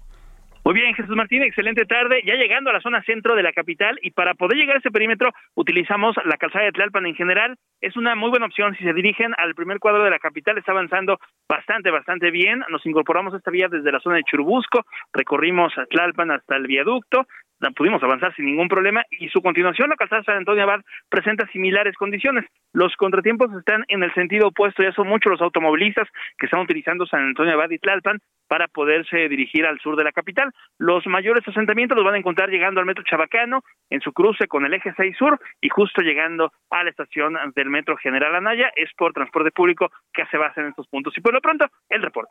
Muchas gracias por esta información, Gerardo Galicia. Hasta luego. Hasta luego, que te vaya muy bien. Son las 7 de la tarde con 7 minutos hasta rayos de sol. Yo en lo personal amo este horario. No sé si a usted le guste. Yo lo amo. A mí me gusta. Que a esta hora, a las 7, 7 todavía tengamos luz, todavía tengamos rayos de sol. Aprovechamos más la tarde. Entonces, bueno, pues ahí le invito también para que me dé sus comentarios a través de Twitter, arroba Jesús Martín MX, y a través de nuestro canal de YouTube, en el canal Jesús Martín MX. Vamos hasta Veracruz. Voy a presentarle una actualización de lo que ha sucedido con esta explosión e incendio en la refinería Lázaro Cárdenas en Minatitlán, Veracruz. Juan David Castilla, corresponsal, ¿qué información de actualización nos tienes? ¿Qué tal? Buenas tardes, Jesús Martín. Te saludo con gusto nuevamente. Sí, sobre el fuerte incendio que se registró al interior de la refinería General Lázaro Cárdenas, esto en el municipio de Minatitlán, en la zona sur del estado de Veracruz. Comentarte que la Secretaría de Seguridad Pública informó que derivado de este incidente, elementos de la Policía Estatal y Tránsito del Estado realizan cortes a la circulación para brindar acceso a las unidades de emergencia toda vez que hasta este momento el incendio todavía no ha sido sofocado. Comentarte también que elementos de la Policía Estatal en las patrullas están realizando un perifoneo en la zona para alertar y solicitar que acate las recomendaciones de protección civil, esto en caso de que sea necesario desalojar la zona para evitar un mayor riesgo a la gente que habita en las colonias de este municipio petrolero, Jesús Martín. Correcto, entonces en este momento se puede hablar todavía de personas afectadas, lesionadas, no se sabe cuál es el estatus de esto hasta este momento. Lamentablemente, Jesús Martín, hasta este momento no hay un reporte preliminar por, preliminar por parte de la empresa Petróleos Mexicanos. Eh, lo único es que eh, la Secretaría de Protección Civil Estatal informó que también está participando en las acciones del combate a este incendio, pero hasta el momento no hay información sobre personas lesionadas, sobre personas fallecidas y mucho menos sobre la causa que originó este siniestro, Jesús Martínez. Correcto. Gracias por esta información, Juan David Castilla. Seguimos al tanto de las actualizaciones allá en Minatitlán. Gracias. Seguimos pendientes, hasta luego. Hasta luego, que te vaya muy bien. Nuestro corresponsal en el estado de Veracruz. Y bueno, pues la información va, va fluyendo cuentagotas, ¿eh? no, no, fluye con la velocidad que debería de ser. Pues bueno, ya sabe. Finalmente, esto es lo que está ocurriendo el día de hoy. Son las 7 con 9, las 7 con 9, hora del centro de la República Mexicana. Vamos a entrar en comunicación con nuestro corresponsal en Tamaulipas, Carlos Juárez. La información que nos tiene Carlos Juárez tiene que abrirle los ojos a usted en algo que me parece que es muy importante. ¿Usted cree que a los niños no les da COVID? ¿Usted cree que los niños no se enferman de coronavirus? Claro que se enferman. Se enferman y se mueren. Y esto ha sucedido en Tamaulipas. Adelante, Carlos Juárez, adelante. Hola, ¿qué tal, Jesús Martín? Un gusto saludarte a ti y a todo tu auditorio. Pues sí, una lamentable noticia y es que el CIPINA, que es la Secretaría Ejecutiva Nacional de Protección Integral de Niñas y Niños Adolescentes, acaba de confirmar en su último reporte que dos niños de siete años de edad fallecieron recientemente víctimas de coronavirus, uno en Ciudad Madero y el otro en Ciudad Victoria, vaya, en la capital del estado. Ambos estaban internados en el Instituto Mexicano del Seguro Social. Desde el inicio de la pandemia, en el 2020 a la fecha, en Tamaulipas se han contagiado de virus, del virus SARS-CoV-2 más de 1.110 menores de edad, de los cuales han muerto 11. Tres eran niñas y ocho eran niños. De las defunciones, Jesús Martín, y un dato que es muy duro, cuatro han sido infantes de 0 a 5 años, tres de 6 a 11 años y otros cuatro de 12 a 17 años de edad. La mayoría de los casos fallecieron en los hospitales y presentaban otras enfermedades, sin embargo, no se han aclarado. Cabe señalar que la Secretaría de Salud de Tamaulipas, a cargo de Gloria Molina Gamboa, no ha informado sobre estos últimos dos decesos, pues en el boletín informativo más actual no se hace referencia a ellos. Hay que recalcar que en Tamaulipas se han registrado más de 51 mil casos de coronavirus acumulados, casos de coronavirus acumulados y han muerto más de 4.760 personas. Jesús Martín, entre estas 4.000, obviamente pues están estos lamentables 11 decesos de infantes. Mm, correcto, gracias por esta información desde Tamaulipas. Están muy pendientes de los detalles, un abrazo. Gracias, un abrazo. Pues mire que en los Estados Unidos, por ejemplo, ya se empezaron a vacunar a los jóvenes de 24 años. Ah, hay personas que me dicen, ¿qué tiene Jesús Martín que me vaya a Estados Unidos a San Antonio a vacunar? Primer asunto, a ver, que quede esto claro. Las vacunas de Estados Unidos son para los estadounidenses, las vacunas de México son para los mexicanos. Es un, es un asunto de principios, es un asunto de educación, es un asunto de moralidad. Si usted no tiene esos principios, vaya a Estados Unidos y póngasela y ya. yo no lo voy a impedir a que haga lo que usted quiera. Yo nomás le quiero decir, nada más sepa usted este dato. México es el país latinoamericano, y cuando digo latinoamericano, tristemente es hablar de subdesarrollo, es hablar de corrupción, es hablar de tercermundismo, es hablar de pobreza total y absoluta. México es el país con más dosis de vacunas, es el país que tiene más vacunas y más dosis que todo Latinoamérica, que todo el resto de América. Y mire cómo escasean. Irse a vacunar a los Estados Unidos y que nadie les diga nada, es como si en este momento yo empiezo a convocar a todos los guatemaltecos, a todos los costarricenses, a los bolivianos, a los peruanos que no tienen vacunas, a que se vengan a México a vacunar. Que se formen ahí en, en Azcapotzalco, que se formen ahí en Benito Juárez, que se formen ahí en, en el Cuma, ahí en Benito Juárez, o que se formen en, en donde sea, pues. ¿A poco usted le va a gustar? Ah, no, ahí sí. Van a... No, no, no, no, no. Porque están vacunando a extranjeros en México. No, no, no, no, no. No hagan lo que no quieren que nos hagan. Es un asunto de, es un principio elemental. Que es que tienen más vacunas en Estados Unidos. Dejen que el gobierno, por el cual muchos votaron, haga su trabajo. Dejen que el gobierno le compre a Estados Unidos, que le venda, que le ceda, que le preste. Pero dejen que lo hagan ellos y que la vacuna llegue a México y que la vacuna sea de mexicanos para mexicanos. Yo sé que lo que le estoy diciendo le vale un comino a muchas personas. Ah, yo me voy a, a, San Antonio. Ah, bueno, entonces al ratito que López Obrador empiece a caravanear a los países comunistas o en caminos del comunismo en América Latina, a venezolanos, a bolivianos, luego no se ande quejando, ¿eh? de que se vengan a vacunar a México bolivianos, venezolanos, costarricenses, panameños, guatemaltecos, salvadoreños, hondureños. No diga ni pío, ¿eh? Si la idea es irse a los Estados Unidos a vacunarse para presumirle a mi vecino, no, es que yo ya, como tengo casa en San Antonio, pues este, pues yo me fui a vacunar allá. Señores, no sean ridículos. Y mire que esto que le estoy diciendo no se lo dice nadie, ningún conductor de noticias. Yo sí porque usted y yo somos amigos. Y la idea, y a los amigos se les dicen las cosas con la verdad. Para que no se queje usted de que vengan centroamericanos a vacunarse a México, usted no vaya a vacunarse a Estados Unidos. Espere su turno. Son las 7 de la noche con 15 minutos. Toda la información de economía y finanzas con Héctor Vieira. La Bolsa Mexicana de Valores cerró la sesión de este miércoles con una pérdida del 0.18% al retroceder 87.59 puntos, con lo que el índice de precios y cotizaciones, su principal indicador, se ubicó en 47.897.84 unidades. En el mercado cambiario, el peso mexicano se depreció 0.14% frente al dólar estadounidense, al cotizar en 20 pesos con 9 centavos a la compra y en 20 pesos con 21 centavos a la venta en ventanilla. El euro por su parte se cotizó en 23 pesos con 27 centavos a la compra y 23 pesos con 99 centavos a la venta.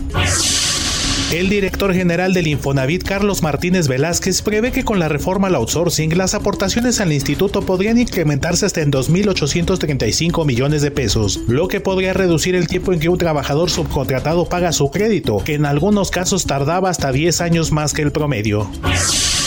El Fondo Monetario Internacional advirtió que debido a la crisis por el COVID-19, la deuda general del gobierno de México aumentará más del 60% del Producto Interno Bruto al terminar la presente administración en 2024, un nivel de endeudamiento que podría mantenerse hasta 2026.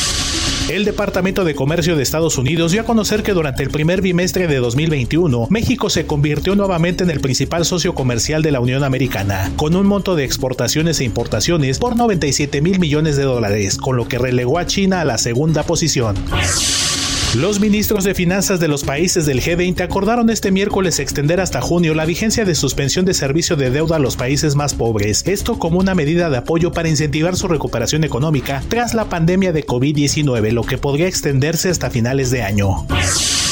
El Bitcoin registró este miércoles una de sus caídas más significativas en lo que va del año, al pasar de 58.447 dólares a 56.864 dólares por unidad, con lo que se ve poco probable que esta semana pueda superar su máximo histórico de 60.197 dólares por unidad alcanzado el pasado 13 de marzo.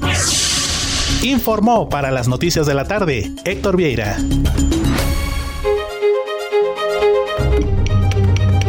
Ruta 2021, la ruta hacia las elecciones presenta. Muchas gracias Héctor Vieira por la información de economía y finanzas. Y bueno, bueno, vamos con los temas que tienen que ver con el proceso electoral. Como yo le he comentado aquí en el Heraldo, nos interesa mucho los hombres y mujeres que están buscando puestos de elección popular, pero sobre todo con propuestas en la mano, con propuestas para solucionar una gran cantidad de problemas. Los electores en esta elección para el 6 de, de junio tenemos que ver a los hombres y a las mujeres ya sus propuestas más que tener filias y fobias con los partidos políticos que los postulan. Y para muestra de ella me da un enorme gusto saludar a Lía Limón. Ella es candidata de la Alianza Va por México por la alcaldía Álvaro Obregón en la capital del país. Lía Limón, gusto en saludarla, bienvenida, qué gusto saludarla. Oye, a mí también me da muchísimo gusto saludarte, Jesús Martín Mendoza, y un saludo a toda tu audiencia. Gracias por este espacio. Muchas gracias, Lía Limón. Bueno, pues es todo, es toda una experiencia ir por una, por una alcaldía, no es cosa menor. Sin embargo, bueno, pues como yo lo he dicho, estamos a la espera, los habitantes de esta Ciudad de México, de propuestas concretas, realizables. Para el caso de Álvaro Obregón, ¿qué es lo que está proponiendo Lía Limón? Mira, no es cosa menor porque es la tercera alcaldía más grande de la Ciudad de México y además una alcaldía de muchos contrastes. Y te platico un poco las propuestas. Uno de los temas que se refleja como una de las enormes preocupaciones es el tema de seguridad. Y ahí te voy a decir, aunque el tema de seguridad buena parte toca al gobierno central, la coordinación es muy relevante, pero también la iluminación, y ya nos comprometimos a iluminar la alcaldía en 100 días de gobierno, porque está completamente abandonada y, y, sin luminarias, y te lo dicen en todas las colonias, ¿eh? El otro tema es cámaras, que no hay, yo creo que se las llevaron a Campeche, y botones, eh, botones de pánico, botones de seguridad también, que es algo no tan complejo de hacer, se han hecho en otras alcaldías, se hizo muy bien en Benito Juárez y lo vamos a implementar en Álvaro Obregón por seguridad de los vecinos. Otro de los temas más relevantes de nuestra propuesta es la tarjeta aliada. La tarjeta aliada que será un apoyo para las mujeres a las que la pandemia le cargó la mano con cuatro tareas, las de cuidadoras, educadoras, encargarse de la casa y salir a trabajar, sin ningún tipo de apoyo. Las madres solteras la han pasado muy difícil, sin ningún tipo de apoyo se les va a apoyar con la tarjeta aliada. La otra propuesta que tenemos y que me parece relevante platicarte es la reactivación económica. Urge apoyar a los pequeños negocios. Cuando se habla del apoyo a las empresas, no, no son las grandes empresas, son aquellas pequeñas empresas, las pymes, las medianas y pequeña empresa que se quedaron abandonadas en la pandemia, que han tenido que cerrar, que han hecho que mucha gente pierda el empleo y que urge reactivar. Son tres temas centrales. Y por supuesto, además, Aquí hay un tema complejo del agua, se tiene que trabajar con el tema del agua. Porque eh, hay, ¿Sabes qué? Es muy grave que pensando en que estamos en 40 años en los niveles más bajos en el Cuchamala, hay por todos lados te topas fugas de agua que no se han atendido. Y el rescate a los espacios públicos. Los espacios públicos se tienen abandonados, de verdad. Hoy en Potreros estaba justamente en un gimnasio que lleva cerrado, no desde la pandemia, desde antes, desde el 2018, pero es con lo que uno se piensa que a Morena le vino como anillo el dedo la pandemia, porque cerró esos espacios, esos espacios que son espacios para los ciudadanos y que se tienen abandonados, parques donde te dicen, oiga, pues este parque, pues, pues ahí está más o menos bien, pero ni siquiera tiene luminarias, ¿no? Es decir, totalmente desatendidos y que se tiene que retomar. Y por supuesto el tema de la basura. Aquí hay en cada rincón espacios de basura acumulada que no solo afectan la higiene y la salud, sino que además dejan en condiciones pues muy lamentables la, la, la alcaldía y, son también focos de inseguridad. Y déjame decirte una cosa muy importante de la iluminación. Sí. aquellos callejones oscuros sin luminarias, eh, aquellos este, espacios que existen en esas condiciones son un riesgo para todos, para hombres y mujeres. Nada más que a las mujeres ahí nos violan. Eh, eh, eh Lía Limón, em, la alcaldía es enorme y geográficamente también tiene una complicación enorme. Está tan lejos la zona más oriental que colinda con, con la colonia Florida y con algunas colonias de Coyoacán, que la zona de las montañas, ya rumbo hacia Santa Fe. O sea, es, una extensión. Con, con Es una extensión enorme, ¿no? Y, Brutal. La, actual administración, la anterior y muchas otras se han visto en el dilema de qué zonas atender con prioridad. Si las zonas más populares, con menos condiciones, o las colonias también que se encuentran en el oriente de la, de la alcaldía. O, va a haber un equilibrio de atención. ¿Cómo lo va a hacer? A ver, se tiene que atender toda la alcaldía porque todos los ciudadanos tienen derecho a que sus necesidades se atiendan, todos los vecinos tienen ese derecho. Y así como en la parte residencial eh, de, mayores recursos, lo que te piden es literal, luminaria, seguridad, baches eh, y, y, temas de ese tipo, ¿no? Rescate espacios públicos.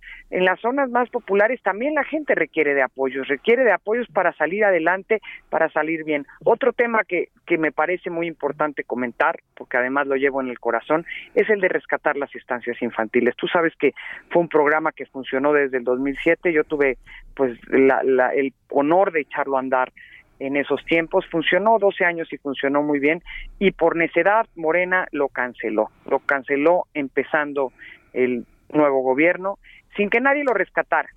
Por supuesto que es un tema, y eso es lamentable decirlo, que ni siquiera a la alcaldía liderada por una mujer le importó. Vamos a retomar las estancias infantiles porque los niños no tienen voz, ni votan, pero tienen derecho. Y las madres trabajadoras tienen también el derecho de poder conciliar familia y trabajo. Entonces, por supuesto que vamos a retomar ese programa.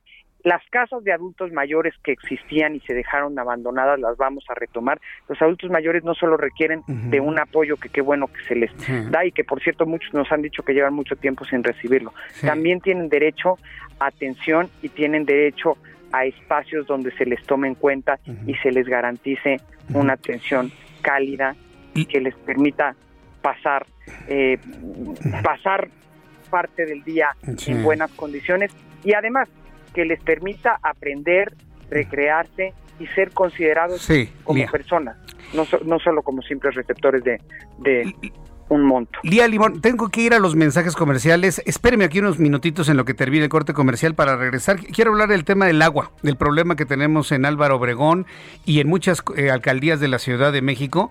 En unos instantes regreso con este tema y, le invito para que siga escuchando esta entrevista con Lía Limón, candidata a Álvaro Obregón, después de los mensajes. Muchísimas gracias. Escuchas a Jesús Martín Mendoza con las noticias de la tarde por Heraldo Radio, una estación de Heraldo Media Group.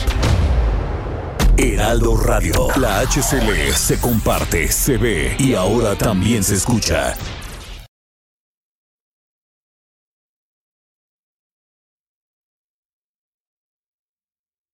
Heraldo Radio, la HCL se comparte, se ve y ahora también se escucha.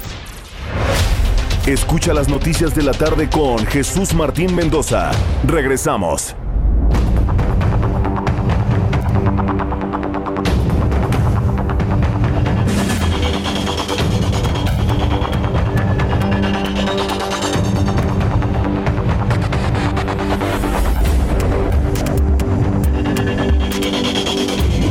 Las siete y media, las 19 horas con 30 minutos. Estoy conversando con Lía Limón, candidata de la Alianza Va por México, Álvaro Obregón.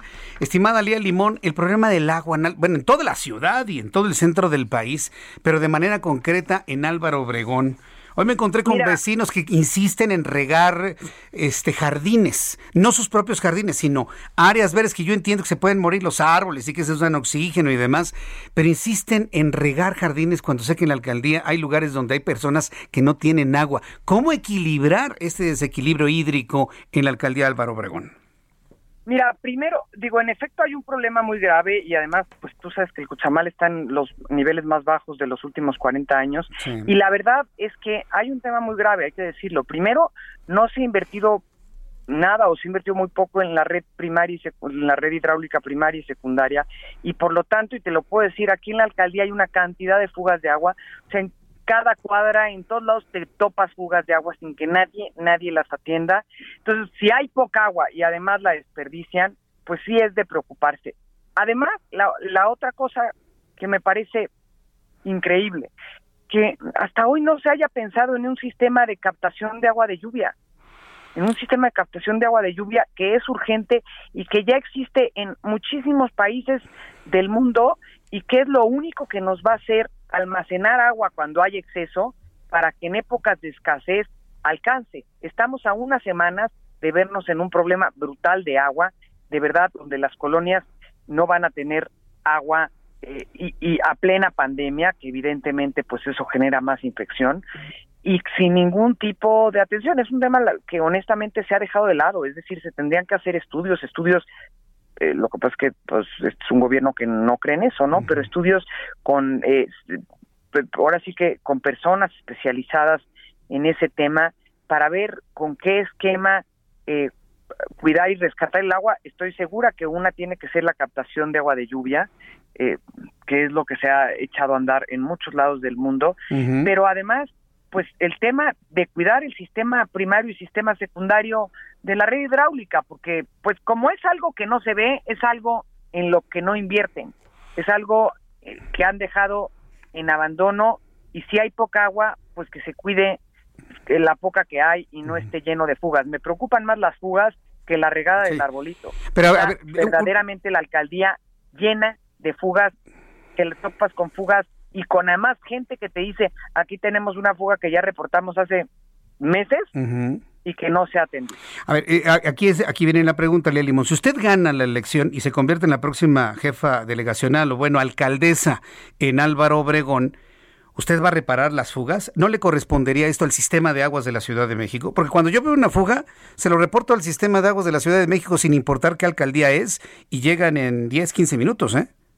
Pues aquí en esta alcaldía no sucede y eso es un tema en el que en el que tiene que haber coordinación, es decir, tiene que haber una coordinación para que haya un esquema de reportarlas en la que la alcaldía haga la parte que les toca hacer. Me parece importantísimo y e insisto, sí y tiene que ser un ejercicio en conjunto, pero el tema de la captación de agua de lluvia es algo que se tiene que hacer y que se ha dejado de lado en esta ciudad y en esta alcaldía este este tema de los, del problema del Cuchamala se pudo haber previsto. Hay quienes ya lo veían venir y lo habían mencionado. Y la verdad, se dejó de lado. Se dejó de lado y estamos, si no es que a días, a semanas de padecerlo de una manera brutal, peor que como está ahorita y en plena pandemia. Sí, Me parece muy grave. Me parece que se tuvo que haber cuidado. Y no llueve en las próximas semanas y este y esto pues no pinta bien no pinta bien y no pinta bien porque no se han tomado las medidas que, se requieren. a, nosotros nos interesa mucho toda esta serie de propuestas, ¿no? un candidato, una candidata en este caso, con propuestas, pero además sé, que Lía Limón pertenece a este colectivo que ha empezado a, sonar mucho en el país, el colectivo 50 más 1. Y, se han hecho notar, han hecho hacer oír su voz, eh, hay candidatas, hay empresarias, hay artistas. ¿Cómo, ve usted este, este, este colectivo 50 más 1 y sobre todo la, la idea ¿no? de, de, emanar de ahí algunos candidatos o candidatas en este caso? ¿Cómo lo ve usted? ¿Cómo están funcionando 50 más 1? Pertenezco y soy activa en el colectivo porque estoy absolutamente convencida de que es tiempo de las mujeres, pero es tiempo de mujeres que sí trabajemos por una agenda de género y que sí trabajemos por las mujeres. Te estoy diciendo que eh, te pongo el ejemplo de la cancelación de las estancias infantiles, donde aquí se le pidió a la alcaldía Álvaro Obregón que retomara el programa, que las adoptara y no lo hizo no lo hizo ni la alcaldía ni el gobierno de la ciudad, ¿no? Entonces, pues de qué te sirve eh, una una funcionaria, una un alcalde mujer que no trabaja por el tema de género. Y por eso te comparto, te reitero, la, tarjeta aliada, que es una tarjeta para quienes serán mis aliadas, para las mujeres y de quienes seré su aliada también, que es una tarjeta de apoyo específicamente para ellas, pero también, por ejemplo, un centro de justicia para atención a mujeres víctimas de violencia, que no existe en Álvaro Obregón y que es muy necesario eh, impulsarlo para atender a mujeres víctimas de violencia. También el tema de las luminarias, el tema de que no hayan callejones vacíos, es un tema que tiene que ver, insisto, todos corremos riesgo cuando hay zonas donde no hay iluminación, pero a las mujeres nos violan y eso no se toma en cuenta. El 01800 que existía antes a nivel federal, el 01800 háblalo, es otro tema que se desapareció, es otro que se dejó de lado, sin que haya tampoco ningún esquema. El 911 no da asistencia jurídica y asistencia psicológica como se requiere. El 911 simplemente pues tiene los datos de las mujeres que hablan con este tipo de casos, pero no se atiende. Tú sabes que se perdieron los apoyos para refugios de mujeres víctimas de, de violencia. Es decir, a las mujeres nos, han nos han puesto vallas, policías y nos han echado gases lacrimógenos este, desde que llegó Morena. Hoy la agenda de género sí importa en la alcaldía Álvaro Obregón el 53% son mujeres y sin embargo esta, este gobierno, este último gobierno de la alcaldía no implementó una sola política pública enfocada a ellas. No solo no implementó, los apoyos que existían les fueron retirados. Me parece lamentable y me parece increíble. Se tiene que buscar el esquema de apoyarlos. Nosotros ya tenemos propuestas concretas, eh, como las que te he mencionado, y, y por supuesto, este rehabilitar espacios que se tenían para las mujeres y que se quedaron abandonados. Y otra cosa muy importante, que me parece muy relevante decirla, compromiso de que todo mi equipo de trabajo cumpla con la 3 de 3. No quiero hombres ni con deudas de pensiones alimenticias, ni acosadores, ni acusados de violencia en el hogar ni de violaciones. Quiero un equipo 100% íntegro y además que respete a la mujer. No solo haré que todos cumplan con la 3 de 3, también haré el compromiso de poner protocolos antiacoso y antihostigamiento, porque si los pedimos afuera hay que tenerlos en casa.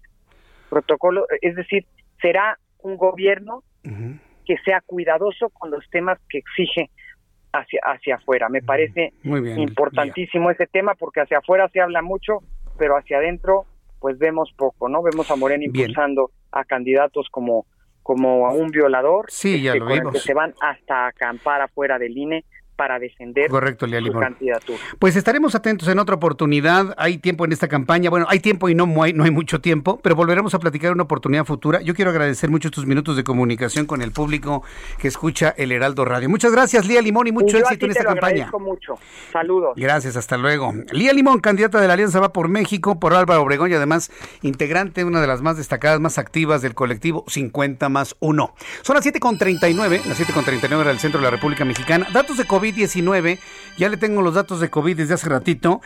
¿Qué creen? Que ya empezamos a notar un ligero incremento en los contagios. Podríamos establecer hoy, 7 de abril, Hoy podríamos establecer 7 de abril, el momento en el que empieza lamentablemente a subir la, la, cantidad de contagiados y de personas fallecidas, lamentablemente, en lo que podría ser la tercera ola. Está regresando la gente de las vacaciones, se están contagiando lamentablemente, se están enfermando. Hoy ya tenemos una cifra más alta que la de ayer. 5.499 contagiados para dar un total de 2.261.879 contagiados en nuestro país de manera acumulada. 596 mexicanos fallecidos más para engrosar la lista de mexicanos muertos a 205.598. También ha subido el índice de letalidad. Ayer estaba en 9.085, hoy está en 9.089%. Poquitito, pero finalmente esto nos marca una tendencia una tendencia al alza, lamentablemente. En 20 minutos serán las 8 de la tarde u 8 de la noche, hora del centro de la República Mexicana. En la línea telefónica, Carlos Allende, colaborador del Heraldo de México, Heraldo Televisión, Heraldo Radio, con palitos y bolitas, mi querido Carlos Allende. Ya no vamos a estar en viernes, vamos a estar en miércoles. ¿Qué te parece, mi querido Carlos? Bienvenido.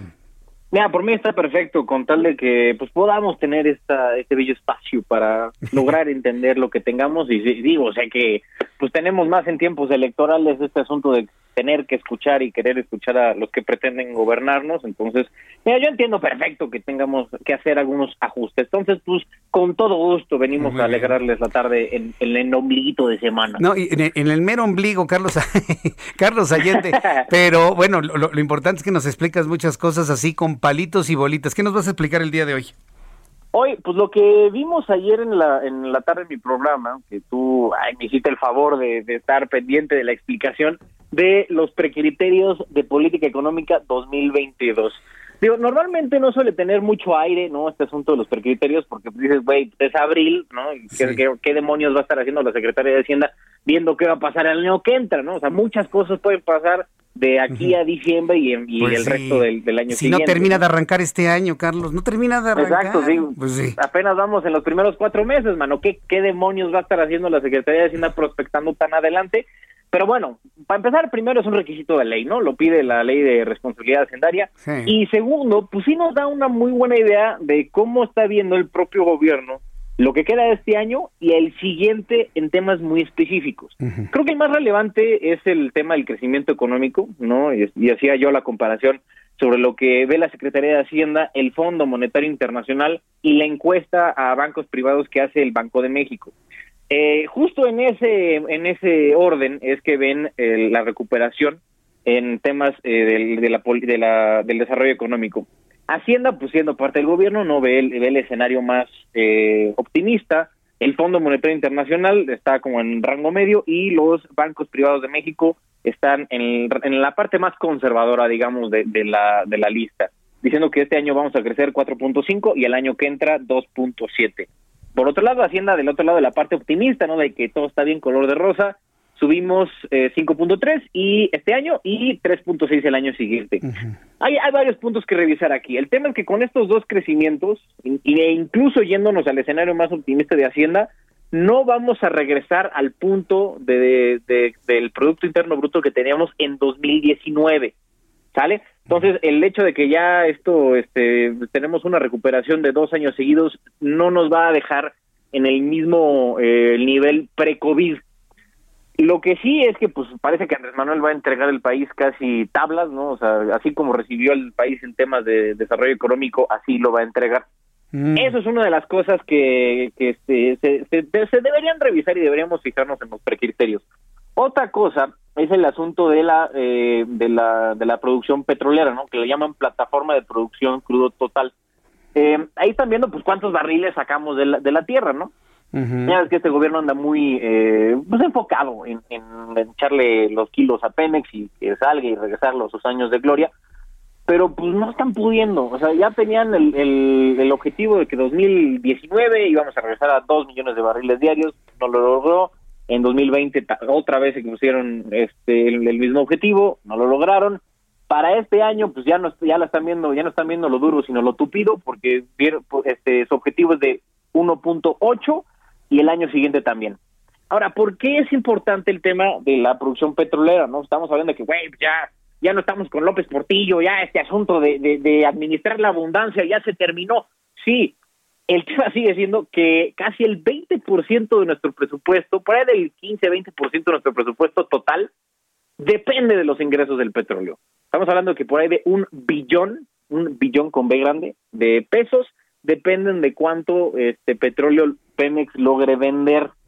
Entonces, sí, o sea, es, un, es un cacho bastante importante para, para dejarlo como en los brazos de un solo rubro. Y entre más eh, petróleo saquemos, pues sí, la, la verdad es que más dinero va a tener este gobierno. El tema es que, pues hemos visto que ni con arreglos de la OPEP se está pudiendo estabilizar o, o subir el precio del petróleo y ahí hasta en esas cosas pues le pega no un poco a, a la economía mexicana más bien a, bueno a las finanzas públicas de, de este gobierno no tanto a la economía. Pero el tema sigue siendo que este pues sí tenemos un- una ligera menor dependencia ya de los ingresos petroleros pero pues este gobierno parece que quiere regresarnos a los 70s y 80s cuando gran parte del presupuesto dependía de ahí, ¿no? Sobre todo con esta cosa que llaman DUC, el derecho de utilidad compartida, que ya le han ido reduciendo a Pemex, pero igual seguimos este teniendo un poco de dependencia de esa parte.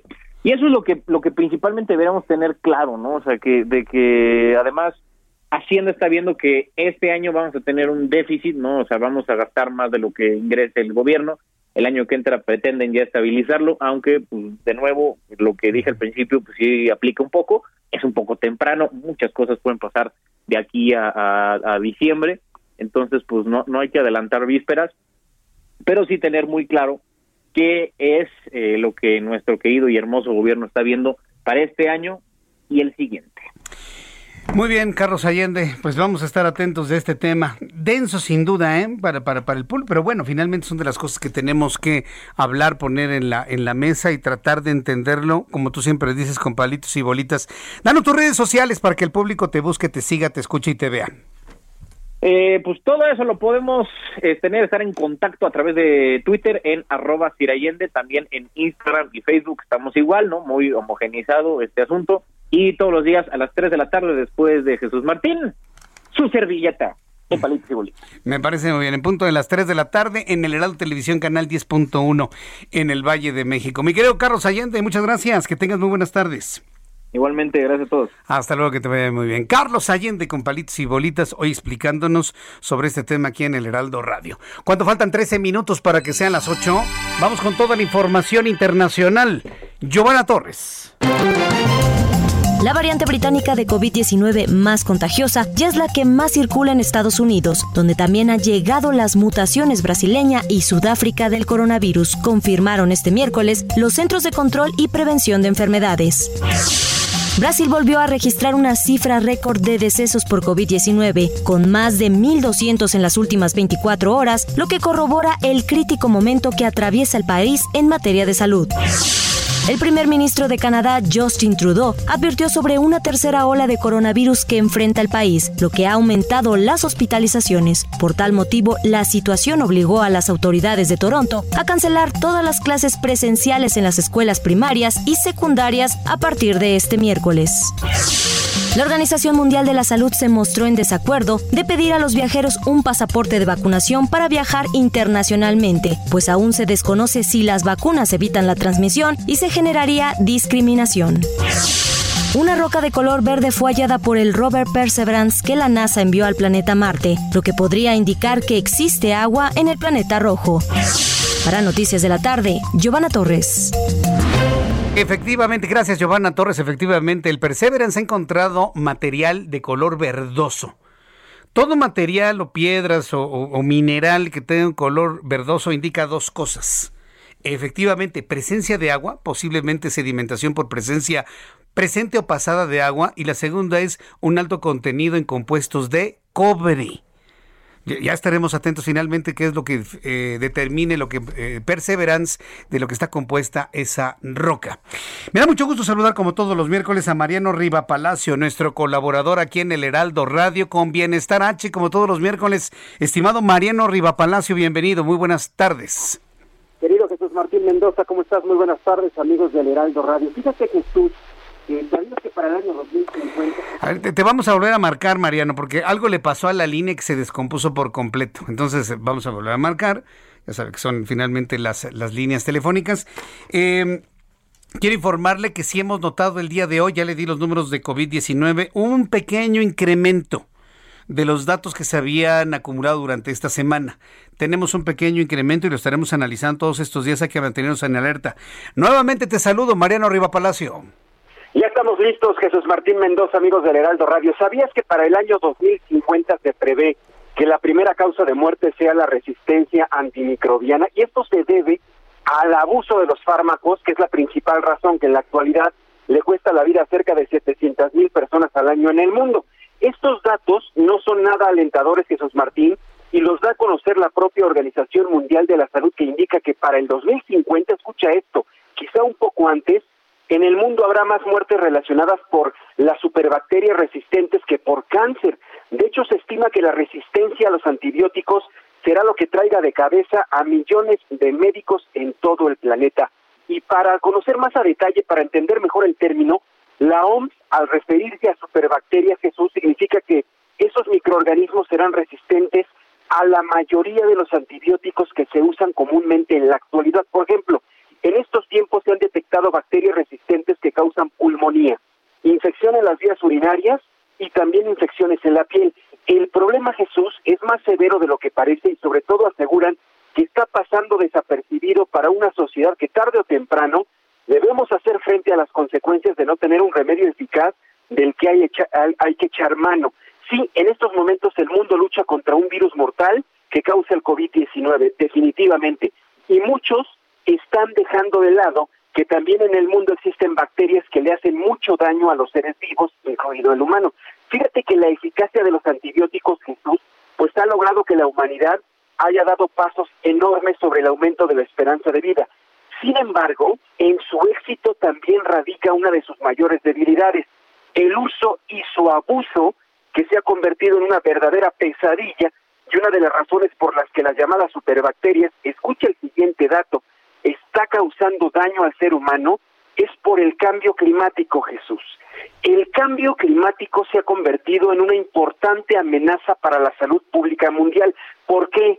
Porque el aumento de las temperaturas produce también una mayor población de insectos transmisores de enfermedades como los mosquitos.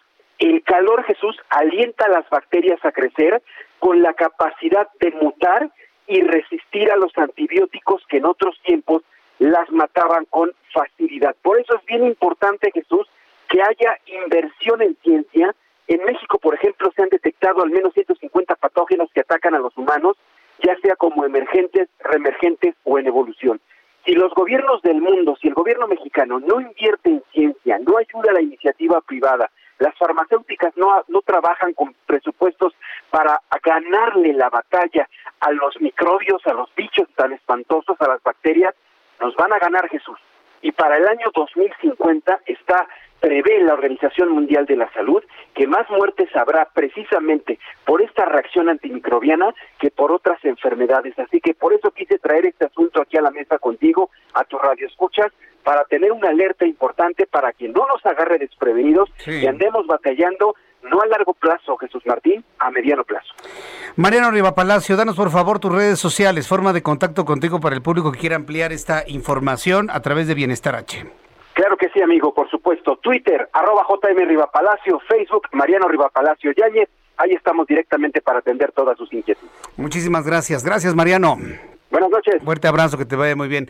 Mariano Rivapalacio con este tema que, mire, lo ha asumido cuando obteníamos Secretaría de Salud hoy lamentablemente está cooptada por un grupo de, ineficientes que para qué digo más, ¿no? Usted finalmente ya lo sabe. Pero cuando teníamos una Secretaría de Salud fuerte, de, primer mundo, real, en serio, real, eh, se estableció la restricción de la venta de los antibióticos a través de receta médica. Bueno, pues déjeme decirle que no ha funcionado ¿eh? del todo. Pero bueno, pues estaremos muy atentos del tema de la resistencia bacteriana. Por lo pronto, con esta noticia, hemos terminado nuestro programa del día de hoy. Qué forma de irse dos horas de noticias rapidísimo. Yo le invito para que mañana nos encontremos, dos de la tarde, Heraldo Televisión, a las dos por el 10. Recuerde que nuestro programa de noticias se transmite en el Valle de México, en Guadalajara, en Monterrey, además en Houston, Texas. Y a partir del próximo lunes estaremos en Houston, alrededores, estaremos en Atlanta, estaremos en Chicago, a través de la plataforma poderosa en los Estados Unidos de Now Media News. Un saludo para nuestro querido amigo Juan Guevara, que ha hecho extraordinaria expansión en los Estados Unidos. Y con esa plataforma, la señal de El Heraldo Televisión con Jesús Martín Mendoza y Heraldo Radio, empezaremos a cubrir el territorio de los Estados Unidos. Mañana le tengo más información sobre esto. Nos vemos mañana a las 2 por el 10 y a las 6 de la tarde. Heraldo Radio 98.5. Soy Jesús Martín. Hasta mañana. Esto fue las noticias de la tarde con Jesús Martín Mendoza. Heraldo Radio. La HCL se comparte, se ve y ahora también se escucha.